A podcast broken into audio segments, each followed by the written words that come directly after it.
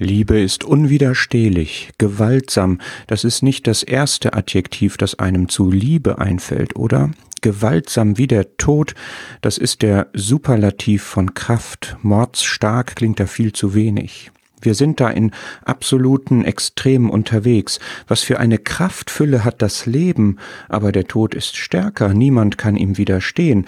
Er besiegt jedes sich noch so sehr aufbäumende Leben.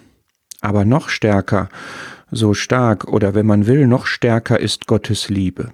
Echt jetzt? Dieses sanfte, zarte, weiche, wohltuende Empfinden der Zuneigung ist stark, hart, gewaltsam wie der Tod?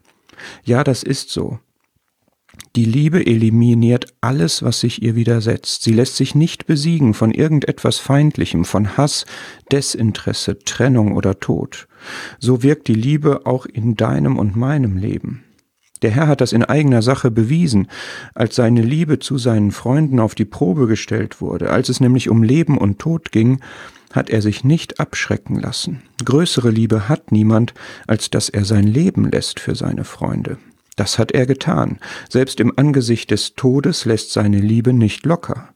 So kann man sich auf seine Liebe und auf ihn verlassen. Das ist auch mein Benchmark.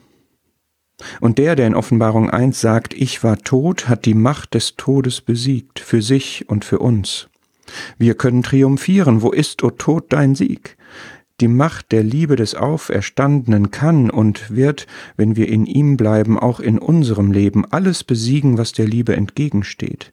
Das ist die unwiderstehliche Kraft seiner Liebe an und in uns.